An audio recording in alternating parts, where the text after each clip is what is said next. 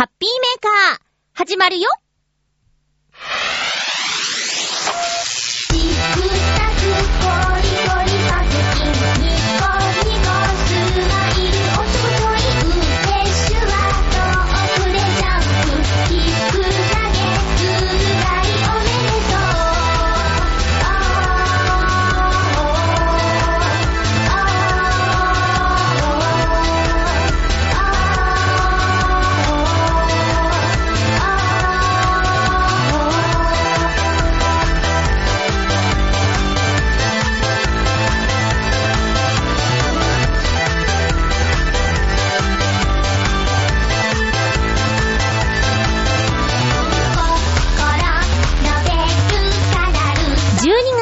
12月1日、まゆっちょのハッピーメーカー。この番組は、ハッピーな時間を一緒に過ごしましょうというコンセプトのもと、ちょわへよ .com のサポートでお届けしております。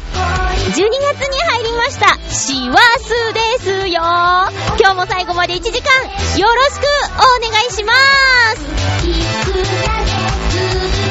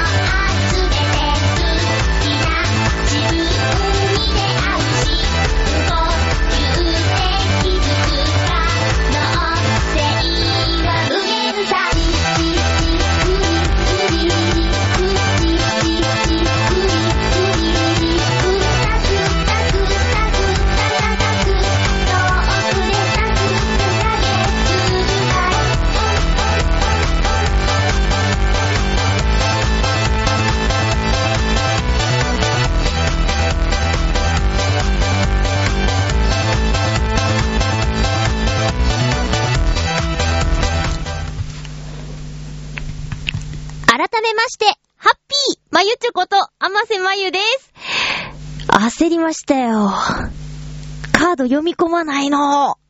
あの、録音のために、えー、外部、録音機を使いまして、それに SD カードを入れてですね、あの、改めてパソコンに取り込んで、本部に送るという形をとっているんですけど、この録音機材がですね、だいぶ古い、もう多分10年ぐらい使ってるものなんですよ。で、その古さがわかるエピソードとしては、カードが2ギガ以上読み込んでもらえないっていうのが古さを物語ってるよね。今2ギガのカードなんて売ってないんですよ。とりあえずバーって近場のね、よく行く電気屋さんとか、そういったところで2ギガのカード売ってないなっていうのがまず、あ、この機械古いんだって感じた時なんですけど、ついに今日、さあ録音しようと思ってカード入れて、で、いつも通りカード入れて、その時は気づかなかったんだけど、ハッピーメーカー始まるよって言って、画面見たら、カードが読み込んでなくて、エラーみたいに出てて、で、何度か抜き差ししてみたんだけど、全然効かなくて、急遽、他のレコーダーで撮ることにしました。うまく撮れてるかな ?1 時間持ってくれよって感じなんですけど、このね、物入りな年末のこの時期に、え、録音機を買わなきゃいけないかもしれない。まあでも、言い訳にしてね、いいもの買っちゃおうかななんてね、ラジオ撮るために必要なものですよっていう言い訳ができるかもしれない。だって壊れちゃったんだもん、しょうがないよね。SD カードも売ってないし、ね。という、ちょっと直前にバタバタしてしまいましたけれども、12月1日の配信分ということで、早いですね。もうこれ、言い飽きてるかな？いや、でもね、早いですね。で、特にですね、あの、先週ちょっとお話しした、とある場所でのクリスマスライブ、ノートノーツでお伺いするそのライブの準備が、なかなか大変で。えーと、まあ、私以上にりょうたくんの方が大変なんだけど、なんていうか、今まで、じゃあ、ボーノでライブさせてもらいましょうってなったら、一度リハーサルしましょう。そして本番リハーサルして、本番を迎えましょう。本番の当日にリハして、本番歌いましょうっていう感じでやっていたんですけど、そうもいかず、今回なんとあの、他の楽器の方が参加するかもしれない。もう参加するってことになってて、あの、管楽器の方がですね、りょうたくんのピアノに合わせて演奏してくださって、で、私それに合わせて歌うという、恐れ多いことですよ。フルートとサックスの方って言ってたかな？まあ、クリスマスソングをやるんでね、えっ、ー、と、その皆さんも、サポートをしてくださる皆さんも、耳馴染みのある曲なんで、練習とか楽しくやってるのかな？まあ、ほぼぶっつけ本番だよっていうことをお伺いしててちょっとヒヤヒヤしてますけどね。ただまあ、いい機会ですよ。今まで、りょうたくんのピアノで、あと、やってもタンバリン、ハ、モニカぐらいですよね。うん。それが、急に他の楽器が参加してくださって、楽しいクリスマスソングをやるわけで。あとあの、なんでしょう。英語で歌われることが多いクリスマスソングですけど、今回は、えっと、お客さんに合わせた、えー、感じでやろうということで、日本語でやります。で、えっと、まあ、ジングルベルとか、サンタが街にやってくるとかは、日本語もね、いい、可愛い歌詞がついてるんですけど、何個か調べて、あの、ホワイトクリスマス。I'm dreaming of a white Christmas っていう歌の日本語歌詞がピンとくるのがなかなかなくってね。そしたらなんと、りょうたくんが役をつけてくれまして、りょうたくんの役でホワイトクリスマスも日本語で歌うことになりました。何でもやるね、りょうたくんって。私ほんと何にもできないの。もうほんとに申し訳なくて、で、自信もなくしてネガティブなメール送っちゃったりしてね。あの、りょうたくんが歌っても素敵なんじゃないでしょうかみたいなこと送っちゃってね。ほんと申し訳ないね。せめて、ニコニコ明るく元気で楽しくいなきゃいけないのにね。という、まあまあでもそれもね、あの、言ってほしいこと以上のメールをりょうたくんは送ってくれたので、その悩みも解決したんですけど、とにかく頑張らないと。で、このやりとりの中で、えー、今回お伺いする場所の皆さんのために作ったノートノーツの新曲も完成しまして。い や、あんなに作詞苦しんでたのに、あのー、できたのがね、歌詞をちゃんと書こうっていう姿勢になってから、1、2時間ぐらいで、あ、2時間もかかってないな。あれね、割とスッと出てきた。ただ、作りましょうって言われてから1週間ぐらい経ってて、あと1日くださいっていう中で作ったもの。まあ、正直ずっと考えてたわけじゃなくて、もうちょっとバタバタしてて、あ、もうほんと、あと1日でなんとかしなきゃ、よし、詩を書こうって姿勢になってからは、割とスッと出てきました。で、この曲いつお披露目できるかな？次のノートノーツの皆さんへ向けたライブっていうのがまだ決まってないので、ちょっとわからないんですけど、まあ、次のライブで皆さんにも聞いてもらえたらなって思います。まあ、今回あの、お伺いする場所のお客さんが、高齢者が多いということもありまして、そういう内容の歌ですね。うん。久しぶりにスルスル出てきた。あ、これこの感じって思った。なんかね、で、で、で、で、で、その歌詞をりょうたくんに送ったら、もうすぐですよ。すぐあの、演奏と。仮歌レベルじゃない、本域の歌が送られてきて すごいなぁと思ってね。コーラスもついてて。いや、もう参りましたね。本当にいい相方さんに私は見つけてもらえたなーって思っております。答えられるように頑張るよ。サンタの服着ようかなそれとも私トナカイにしようかな ねコスプレとか、そういう機会じゃないと、コスプレじゃないか。えっ、と、ないからね、なかなかね。サンタ服もそういえば着たことないかもね、帽子ぐらい被ったことあるけどね。いや、楽しみでもあり、そういうイベントがあるということで、またまたあっという間に日々が過ぎてしまうんじゃないかなっていう風にも思っています。皆さんは12月どうですか？とりあえず私の残念な話としては また残念な話とか言って、あのー、お呼ばれしている忘年会、とりあえず3つ今までにあったんですけど、すべて不参加っていうね。いやーね、あのね、ダメですね。今の夜勤のお仕事が、平日がお休みなんですよ。平日の夜お休み、夜勤に行かない。でも大体、忘年会って、週末、なんですよね。これあの、職場関係じゃなくて、地元岡山から、こちらに上京している皆さんは、まあ、月曜から金曜まで働いて週末お休みっていうタイプの方が多いので、えー、土曜日開催。あと、お誕生日が同じグループでの忘年会も、土曜日開催が多くって、で、声かけてもらってたんだけど、あの、ライブとかでお休みもらったりね。で、私の職場は週末人手が必要でね、なかなか、普段休み取ってないんだったら、たまにだからって言ってお休みもらえるんですけど、あの、ちょっと言いづらくってね、忘年会でお休みくださいって言いづらくってね。で、じゃあ、勤務前にけばいいやないかって話なんですよ。ただね、ちょっと、最近の仕事の量と、あと、なんでしょうね。これは年ですか？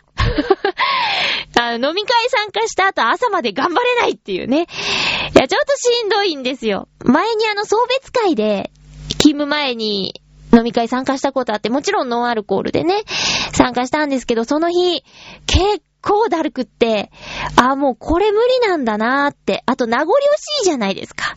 みんなどんちゃんしててさ、やっぱり同じテンションで楽しみたいんだけど、お酒そんな得意じゃないけど、乾杯とか言って、あ、えへへなんて赤いよまゆちょなんて言われたいわけですよ。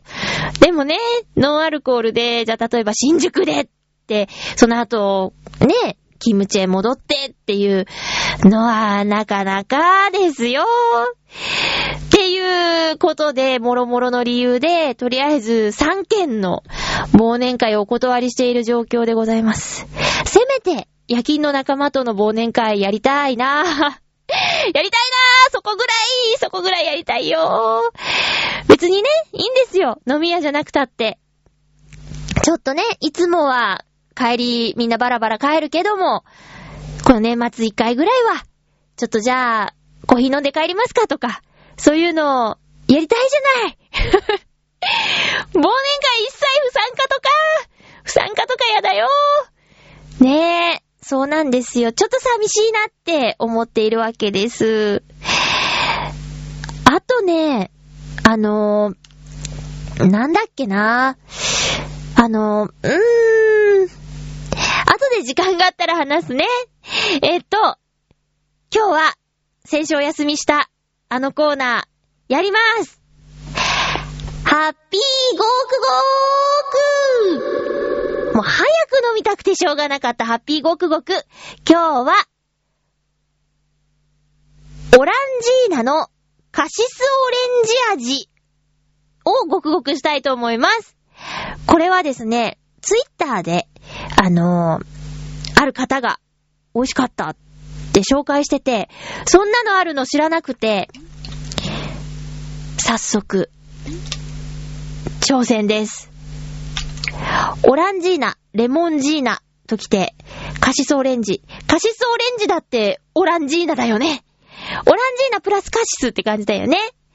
いや、なんかさっき飲み会の話したからさ、私の飲みやすいお酒としてカシスオレンジは入ってきますよ。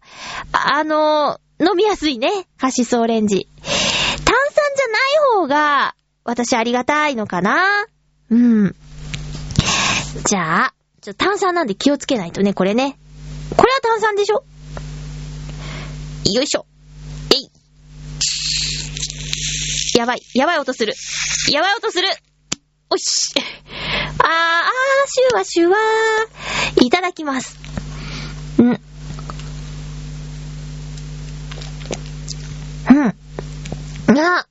美味しい。うん。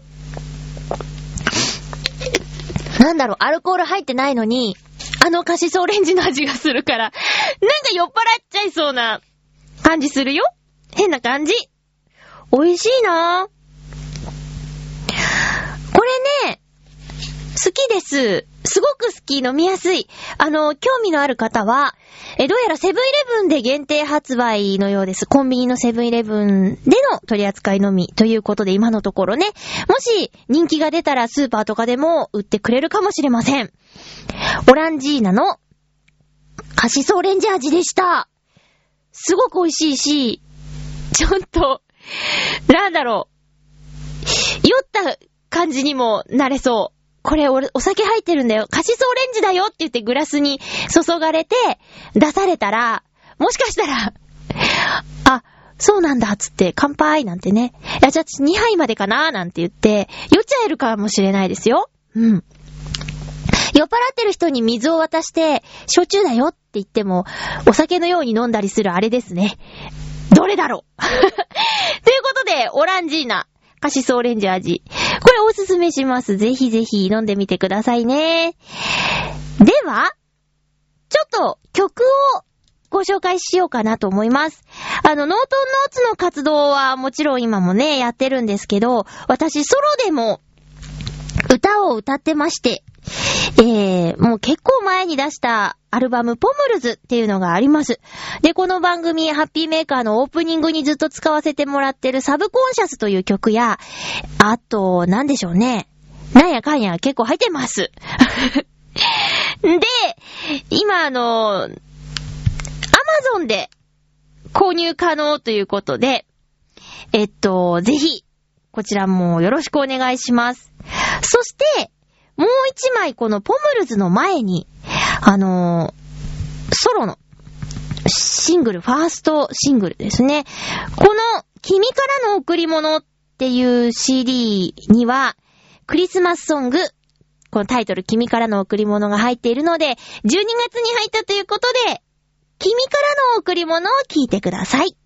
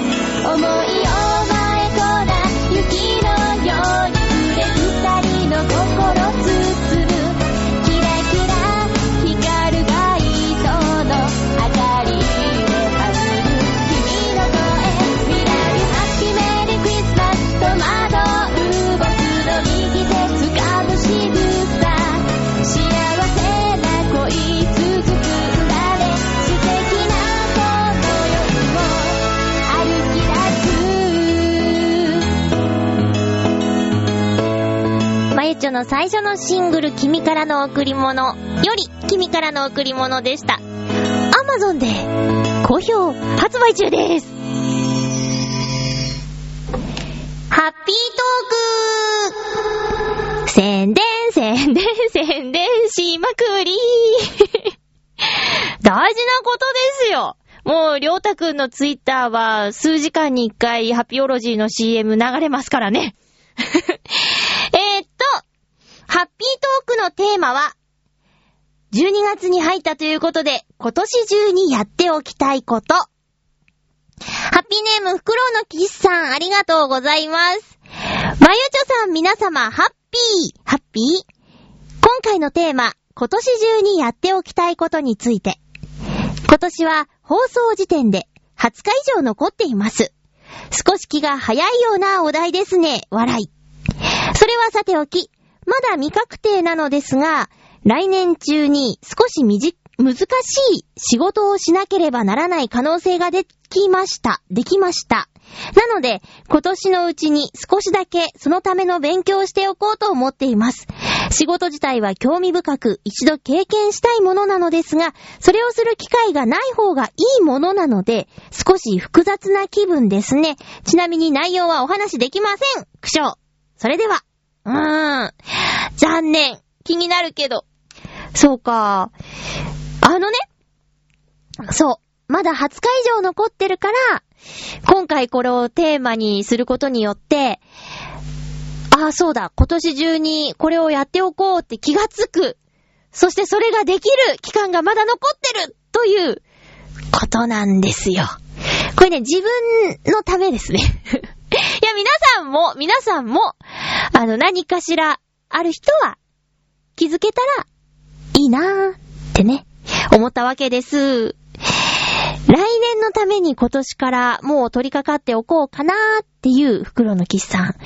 お仕事のことなんでね、私もお仕事のことは言えないこともありますよ。うん。言えることはどんどん言っちゃうけどね。言えることとしてはですね、えーちょうど11月30日月曜日からの統括調査隊という番組、私がナレーション担当してるんですけど、この番組のエンディング20秒いただきまして、ノートノーズのハピオロジーの宣伝をさせていただいています。なので、放送、視聴可能エリアの方はですね、番組を見てたらなぜかエンディングにまゆっちょが喋り出すという、フリートーク始まりますみたいなのが放送されちゃいます。え、担当のディレクターさんが、この回は DVD に焼いてくれるそうです。なので自分は後から見ます。浦安では見られないんですよ、統括調査隊。自分が担当してる番組は見たいんですけどね、残念です。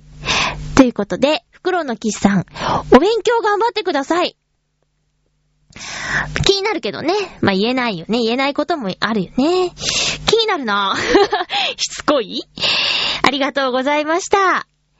続きましては、ハッピーネーム、コージーアットワークさん、ありがとうございます。まゆちょう、ハッピー、ハッピー。今年やり残したこと、今年中にやっておきたいこと。河川敷にいる子猫の保護ですね。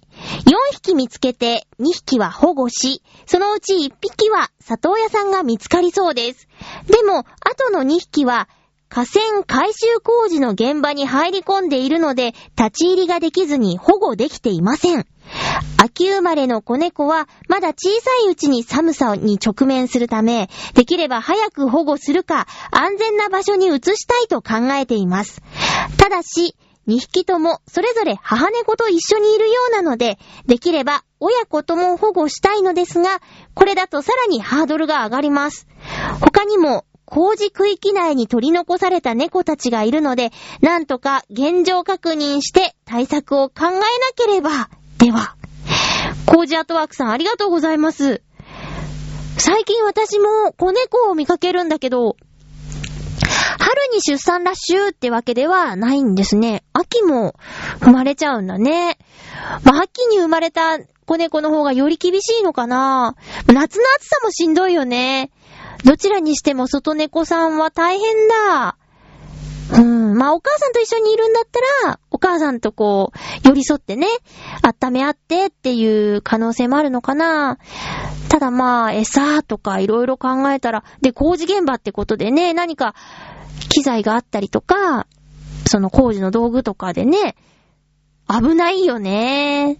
これ、親子で保護した場合は、親子一緒に里親探しをするのかな後々引き離されることになるっていうんじゃ、ちょっとかわいそうな気もするけど、どっちがいいんだろうね、猫さんにとって。今のまま親子で一緒に外で暮らすのがいいのか、保護してあげるのがいいのかってこれ、多分、ボランティアの皆さんも悩みどころなんだろうね。本当の本当の声は聞こえないわけですよね、猫さんのね。いやー、大変なことしてるなー。わからないもんね。ねえ、そっか。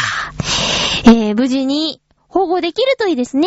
工事現場の方とお話ししてね、事情分かってくれれば中に入れてくれるかもしれないかなきっと工事現場の方も何度か経験していることだろうなって、なんとなく思いますよ。私よりね、もうずーっと詳しいと思います。私のはただの感想ですよ。えー、コージアットワークさん、ありがとうございました。頑張ってくださいね。続きましては、ハッピーネーム、七星さん、ありがとうございます。まゆちょう、ハッピー、ハッピー？先週の金曜日で、アラフォーに近づいた七星です。正直、父の40代見てたら、まだまだ未熟と思えてなりません。ああ、お父さんが、今の自分の年の頃どうだったかなって思い出してみるわけですね。そんなこと言ったらもうね、そうだね、私ももう、自分が今36で、36の時のお母さんっていう人がいるわけですけど、自分だって娘いないからね、まずそこで、ね、違うもんね。七星さんお誕生日だったんですね。先週の金曜日、おめでとうございます私はお誕生日はね、いくつになっても特別な日で、おめでたい日だと思っていますよ。今、ノートノーツでそういう曲作ってるから、それも楽しみにしててくださいね。私もりょうたくんも同じ考えなんでね、その辺は。た、多分ね、多分ね。えー、っと、まあ、もう、ね、年取っておめでとうもないでしょ、みたいなこと言う人もいるけど、そうじゃないよと。うん。まあ、こんなこと言ったらあれですけど、若くして、ね、お星様になってしまう。まあ、そんなの望んでいるわけじゃなく、そうなってしまう人も結構いる中で、36まで生きてこれたよっていうのってすんごいことでしょ？うん。そしてこうやって、あの、誕生日ね、お知らせしてくれるからお祝いすることもできるし、すっごい日じゃないですか。365分の1の日でしょ？お母さんがお母さんになった日でもあるしね。七星さんにとって、この金曜日、どんな風に過ごしましたか？やっぱりさ、なんだかんだ言っても、ああ、自分の誕生日だなって気づいたら、もう忙しくて忘れちゃってね、今日が何曜日かもわからないような人は、本当に忘れてる可能性あるけど、あ、今日僕の誕生日だって思った時に、なんかやっぱ違うでしょ？で、私は5月26日生まれなんだけど、時計見て5、2、6って並んでたら、あってなるしね。やっぱ自分にとって特別な日ですよね。でね、あの、もうその、同じ誕生日のお友達の忘年会終わってしまったんだけど、その忘年会の中で、次のお誕生日は、みんなで旅行に行こうって話が出てるらしいの。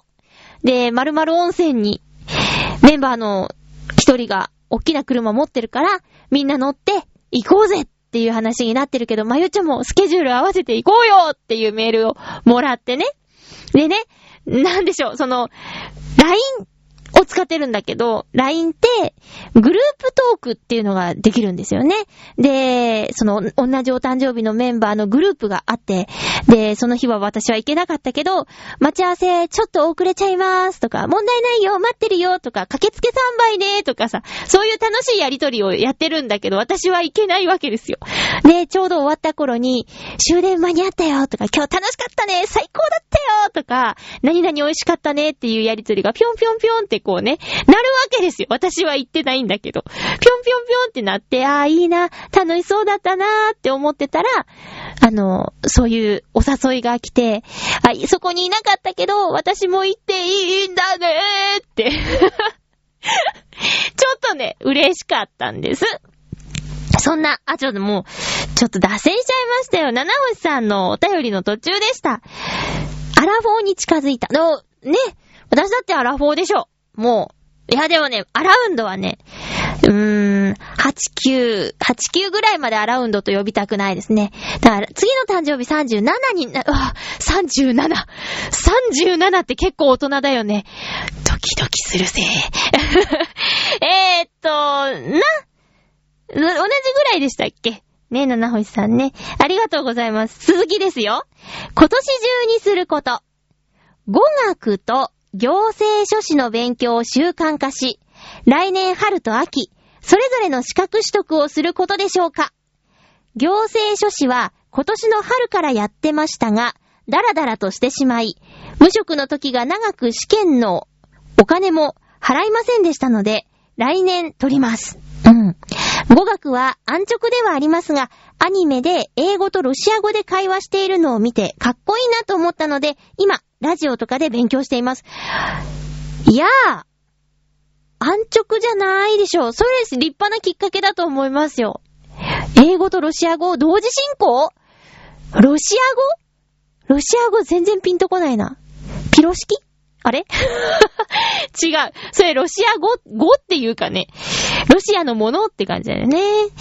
えー、最後に一つ、一生ものの仕事を見つける。今はアルバイトをしていますが、それも早ければ冬、長くても春先に終わります。自分がしたい仕事は何か、それをするにはまだ年齢とか間に合うか、条件は何かしっかり決めて、それを見つけたいと思います。私のネットの友人には、金属工場の社長を務めながら、ファンタジー小説を趣味で書いて、ついには兼業プロになった人もいます。好きこそものの上手なれ。その人を見習って何かしたいと思います。長文失礼しました。それでは、全然問題ないです。ありがとうございます。すごいね、社長しながら小説家？これ差し支えなかったら、あの、ラジオで言わない約束で、なんていう方か教えてもらってもいいですか？内緒、内緒メールで、内緒メールで。え、ファンタジー小説でしょ？ファンタジーだよね。いいね。えー、知りたい、知りたい。どんな方なんだろう？一生ものの仕事か。あのね。そうね。えー資格の勉強。まあ、独学でやろうと思うと、なかなか、なんていうかね、あの、強い意志を持ってやらないと、難しいところもあると思うんだけど、でも、まあこうやってね、今回のメールで、改めて、頑張ろうと思いますって言ってくださったから、きっと七星さん頑張ると思うよ。で、資格が取れた暁には、取れたよまゆちょっていうメールをくれたら嬉しいですね。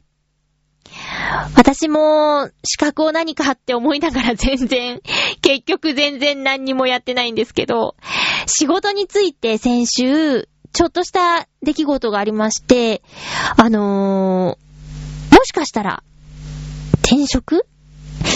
転職って言っても、私の場合の本業は声を使った仕事だから、それはまあ、なんていうか、あの、金額的な面では全然本職じゃないんですけど、そう精神的には本職は声の仕事で。で、それをするために夜勤でお掃除の仕事をしているんだけどね。まあ、バイト、うん、契約社員バイトですね。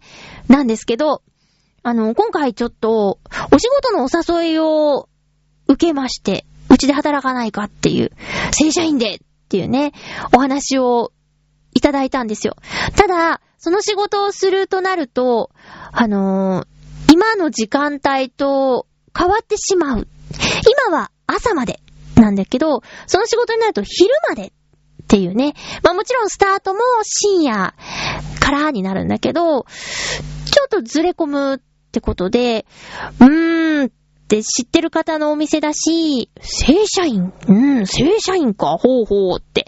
で、お仕事のジャンルも、まあ面白そうだなって思ったんだけど、ちょっと待て、つって。ちょっと待って、まゆっちょ。一番やりたいことはなんだいって、自分と向き合ってみましたよ。うん。そしたら、やっぱり、今の形が、ベストっていう答えにたどり着いて、夜勤でバイトしながら、声の仕事。まあ、夜中はね、行けないんですけど、朝から夜まで呼ばれればいける状態にしておくっていう、この今のスタイルが自分にとってのベストなんだなっていうことに改めて気づいて、たとえこの先もしお誘いがあったとしても、きっと心は変わらないんだろうなって、決めると人は強いって言うけど、そういうふうに思いました。で、私の働いてる場所は、まあ、ね。なんで、すごい濁したけど、ね。他にない場所なんで、うーん。そういう意味でもね、あの、変えられないなって、今回改めて思いました。せっかくのお誘いだったし、声かけてもらえてすごく嬉しかったし、興味もあったんだけど、まあ、新しい世界見たいなっていうのもあったんだけど、でも、一番やりたいことは、声の仕事でしょって、そこは変わらないから、答えは割と早めに出ましたよ。だから、七星さん、一生ものの仕事を見つける。これね、あのー、大企業に入ることが、必ずしも一生ものの仕事とはもう言えないじゃないですか。どんな人でも、何があるかわからないもんね。それがさ、言われのない、セクハラとかね、そんなことで、そんなことで、あの、まあ、そんなこ、うーん、ひ、うーん、やられたと思ってる人はそれなりに傷ついてるのかもしれないですけど、まあ、でも、ね安定なんてもうないと思ってていいんじゃないかなと。だったら、えー、やりたいことをやっていられた方が、いいかなーってね、思うんですよ。まあ私の考えは、シングルで子供もいない人の考え方だけどね、もしも、そういう守るべき存在がいる人は、やりたいことを優先っていうよりも、家族を守るっていうのが最優先になって、自分の気持ちは二の次で、じゃあどうやったら家族守れるかっていうところでさ、嫌なことがあっても歯を食いしばってお仕事をしていくんだろうけどね。だから、まゆちゃん何甘いこと言ってんだ好きなことで生きてきたら苦労しないよなんてね、怒られるかもしれないけど。まあ、それは立場によって色々ですよね。何を選択するか。そういう自分が苦労しても、愛する人と一緒にいることを選ぶのか、それとも、一人でいいから好きなことやるのか。そういう話ですよね。えーと、七星さん。今年中に？あれ？今年中に見つけんの？やりたい仕事、一生ものの仕事？まあ、そうですね。一生ものの仕事を見つけるのって、焦ってもしょうがないっていうところもあるしね。まあまあ、そこはじっくり納得できるものを選ぶといいと思いますよ。まあ、同じ年齢だから、なかなか選択肢の幅もね、だいぶちょっと絞まれて、し、縛られてくるとは思うんですけど、それでも、きっとその中にあると思います。ロックバンドやってた友達が和太鼓職人になったりとか、音楽という共通点はあるけど、まさかの和太鼓職人っていうね。でもその仕事で今はもう体制してね、師匠からもお墨付きをもらってバリバリ一人前でやってるらしいですよ。うん。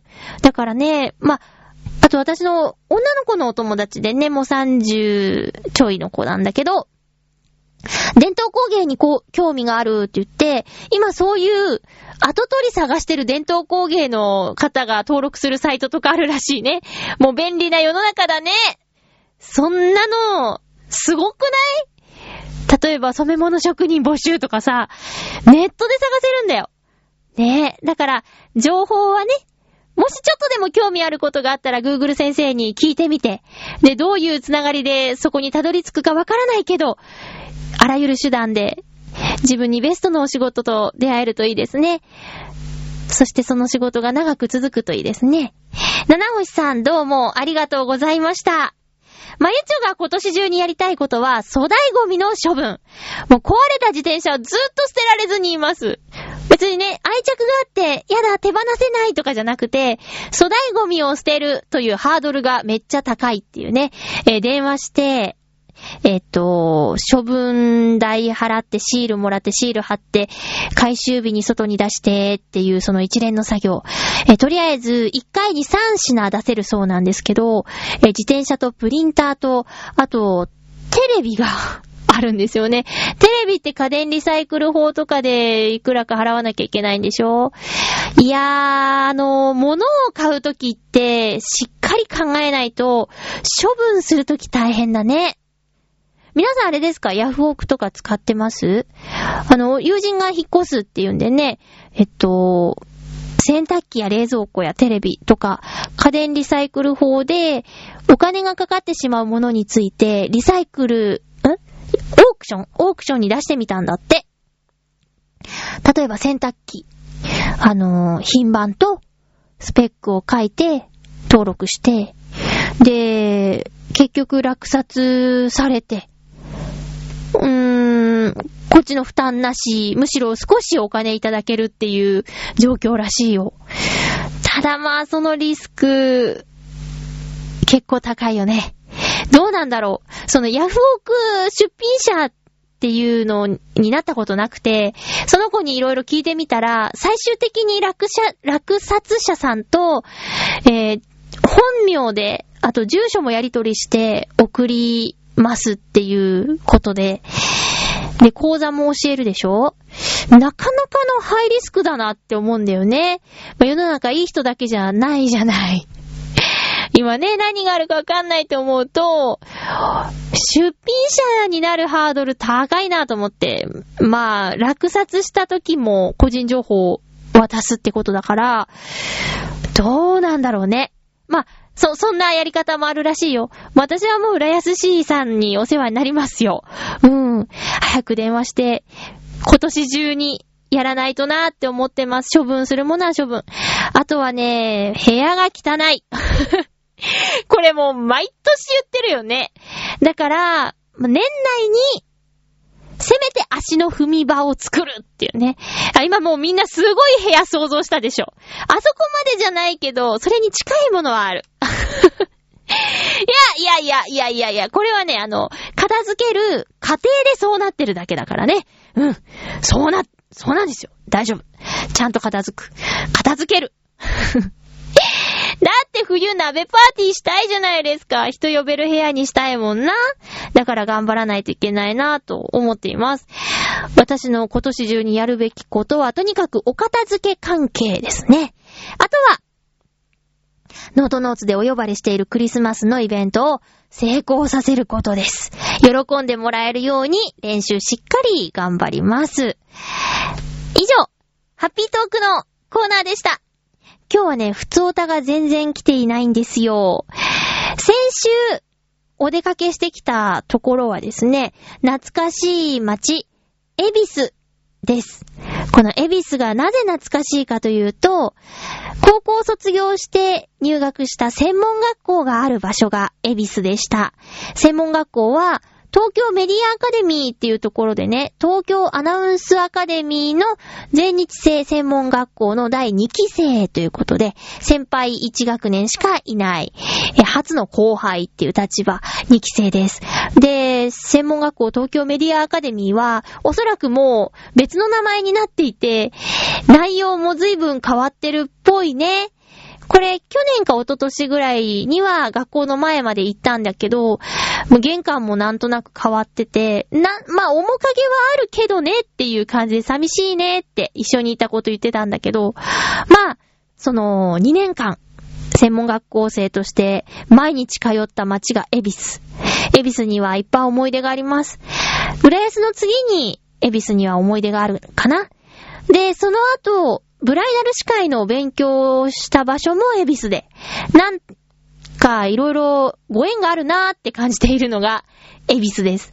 で、この恵比寿で、先週の木曜日かな？あの、専門学校の同期の女の子と会いました。2年ぶりぐらいかなうん。まあ、18の時に知り合って、未だに仲良くしてくれている人、まあ、家族持って、子供が生まれて会いづらくなってっていう人もいるけど、その彼女、愛ちゃん。愛ちゃんは、未だに声のお仕事したり、あと、活弁をね、やってるんですよ。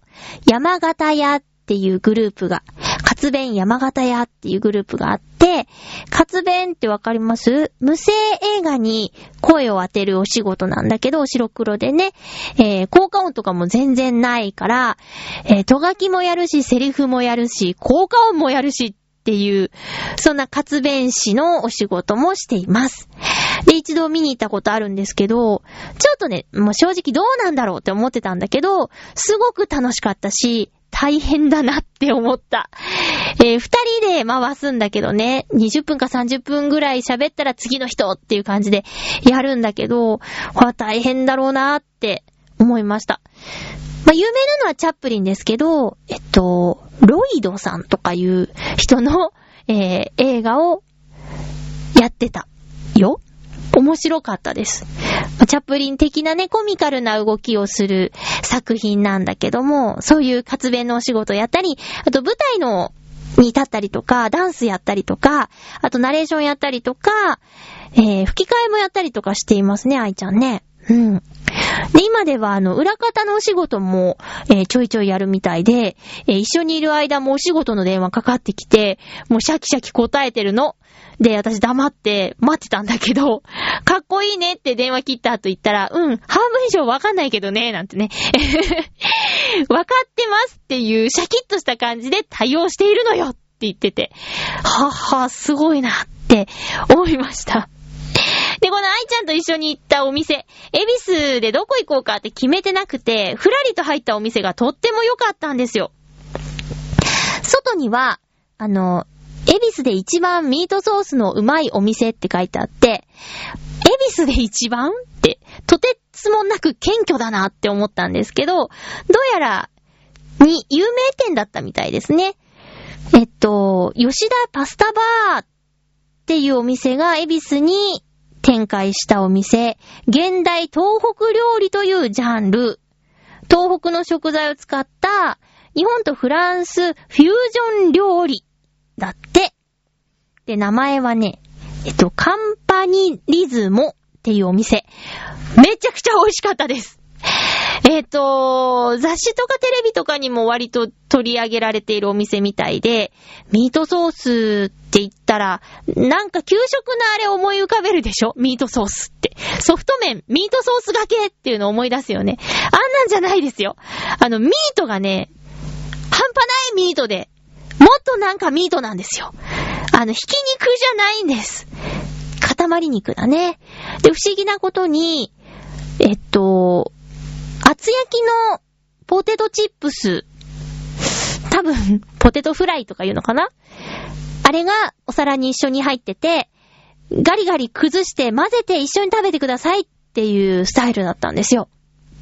で、麺も太麺で、もちもちで、これ、焼酎使う表現だね。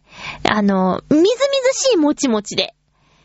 すごく美味しかったです。で、コース、ランチコースみたいなことになってて2000円だったかな前菜、サラダ、あとパンにパスタ、デザート、コーヒー、または紅茶、またはジンジャーエールっていう感じだったんだけど、えー、っとね、まあ、メインのミートソースパスタもすごく美味しかったんだけど、えー、っと、サラダも有機野菜を使っているということで、珍しい野菜が入っていたり、ボリュームもありましたね。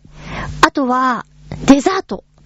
えー、っと、ガトーショコラかな？あれガトーショコラだと思うんですけど、お皿に、シャってなんか黒い線がこう、おしゃれにね、乗ってたんですよ。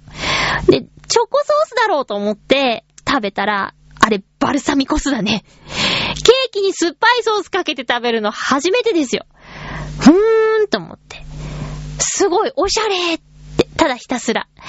でも、愛ちゃんとは久しぶりだったんで、そのランチを食べながら、おしゃべりが止まらなかったら、お客様、閉店のお時間ですランチタイム終了をね、言われてしまいました。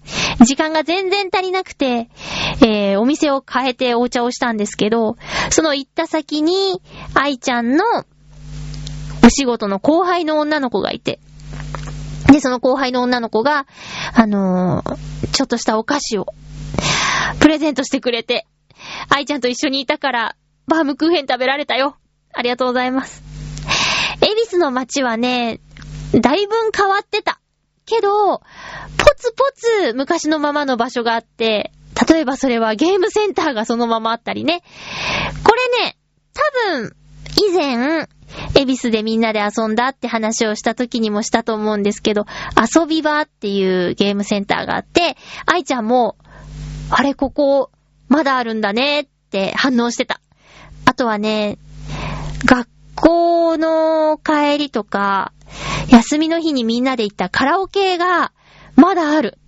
それがあの、カラオケ館とか歌広場とか、そういう有名なチェーン店じゃなくて、うーん、チェーン店じゃない、じゃないのかな？それとも、あまり有名じゃないけど、チェーン店なのかな？その、カラオケも、そのまんまあった。ただそのカラオケ店の1階にあったコンビニは AMPM じゃなくなってた。AMPM のいっぱいお昼ご飯食べたもんね。冷凍のお弁当が、あそこは売りでしょ？で、なんだっけ？ピラフは安くってお金がない時用だし、あとね、よく食べたのは海鮮焼きそばかな。あとドリアね。AMPM 懐かしいな前住んでた浦安のお家の近く、堀江ってあたりにも あったんですけど、AMPM なくなっちゃったね。もうないのかなたまにあの無償に海鮮焼きそば食べたくなるんだけどね。っていう、恵比寿での懐かしい同級生との再会でした。今週はね、もう都内のイチョウの木が色づきましたっていうニュースをさっき見たので、全然紅葉見に行けてないけど、この平日の休みにはどこか出かけたいなって思ってます。あとは、一つ会う約束も一つしてて、お話できれば来週したいなと思っていますよ。では、そろそろエンディングなんですけど、予告です。え12月8日放送分を12月6日日曜日に収録する予定です。えー最近ちょっとお仕事の関係で収録が前後する可能性もあるので、お便りを送る予定の方はなるべく早めにお願いします。6日収録予定と言っておきながら、前倒しになる可能性もありますので、ご協力よろしくお願いいたします。ハッピートークのテーマ、オノマトペですね。えーグビグビ、グビグビでいきたいと思います。よろしくお願いします。えーそれでは、12月に入ったので、エンディングをですね、やはりクリスマスソングにしたいなと思っているわけですよ。で、やっぱりここはノートノーツのハピオロジーの中に入っているクリスマスソングを聴いていただこうかなと思っているので、えっと、今月のエンディング曲、ノートノーツのブルークリスマスを聞いていただこうかなと思っています。え、ノートノーツのアルバム、ハピオロジーは、アマゾンで好評発売中です。まだお手元にない方は、ぜひ一枚、お願いいたします。よろしくお願いします。聞いてもらえば、その良さがわかるはずなので、えーどうかどうかよろしくお願いいたします。お相手は、まゆっちょこと、あませまゆでした。また来週、ハッピーな時間を一緒に過ごしましょう。ハッピー